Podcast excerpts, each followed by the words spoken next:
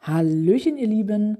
Ein weiteres spannendes Thema aus dem Headquarter. Dort findet ihr im Blog nämlich eine Expertenanleitung für Pocket Queries, wo ja interessante und oft gestellte Fragen geklärt werden.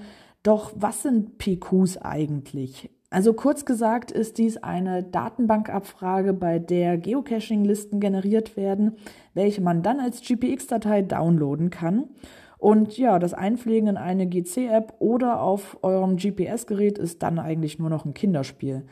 Und genau, die in der Liste enthaltenen Caches könnt ihr vorab genau nach euren Wünschen und Bedürfnissen filtern. Äh, wie das genau geht, möchte ich euch jetzt mal im Schnelldurchlauf erklären. Die Einstellung ist nämlich dabei einfacher, als man denkt.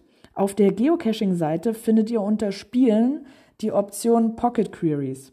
Es öffnet sich dann, wenn ihr draufklickt, ein Fenster und hier findet ihr unter anderem die Option eine neue Query erstellen. Draufklicken und weiter geht's.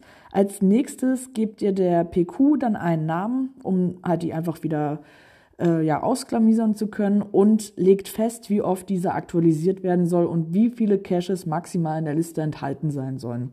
Anschließend definiert ihr dann, welche Geocache-Arten, welche Größen und welchen Status, also ob gefunden, nicht gefunden, aktiv und so weiter, die Dosen enthalten sollen. Und so hangelt ihr euch dann eigentlich einfach durch den Fragebogen und filtert die Dosen nach Attributen, nach Orten, nach Eigenschaften, also ganz nach euren Kriterien. Ähm, ja, und das war's dann eigentlich auch schon. Nun noch unten die E-Mail-Adresse festlegen, an die, die, äh, an die geocaching.com eure Pocket Query bzw. die Benachrichtigung senden soll.